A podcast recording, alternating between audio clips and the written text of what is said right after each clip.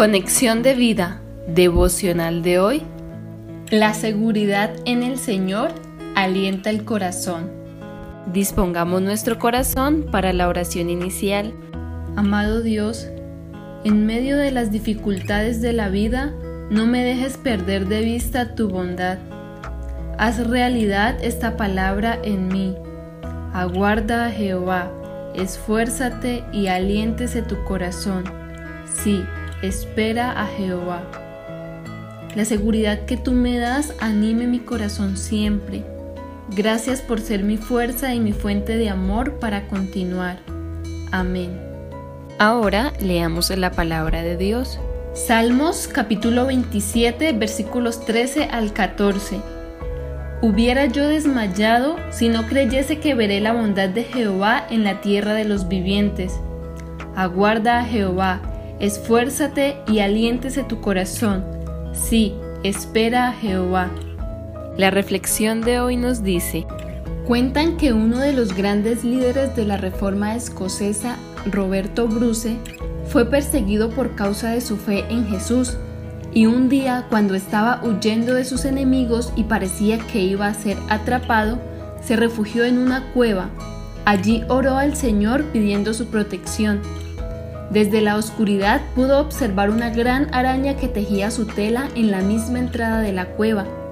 Cuando llegaron sus perseguidores y vieron la tela de araña intacta, intuyeron que nadie había entrado a ese lugar y así se preservó la vida del servidor de Dios.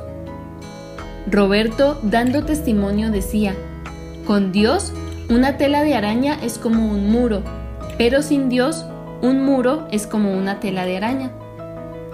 La esperanza de nosotros como cristianos frente al temor es Dios.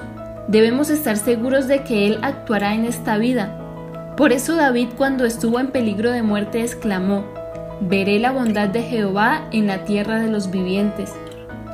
La vida con Dios no se trata solamente de una huida futura al cielo, sino que su bondad se manifestará en nuestra vida presente. El Señor en su palabra nos dice en Nahum 1.7, Jehová es bueno, fortaleza en el día de la angustia, y conoce a los que en él confían. Merece entonces la pena esperar en Dios, porque Él cumplirá todas sus promesas, y esto tiene que ver con ser pacientes hasta que haya dado la solución a nuestros problemas. Pero también significa que debemos tener esperanza porque Él hará lo que es mejor para nosotros. En el caso de David, le tocó vivir una etapa en soledad y temor. Mientras tanto Dios forjaba su carácter para que fuera el futuro rey de Israel. Necesitó ser probado, pero igualmente experimentó el cuidado de Dios, su protección y sustento en los momentos más difíciles. Dios siempre le dio evidencia de su presencia en su vida. Recordemos entonces que el mejor refugio es a los pies del Señor. Visítanos en www.conexiondevida.org. Descarga nuestras aplicaciones móviles y síguenos en nuestras redes sociales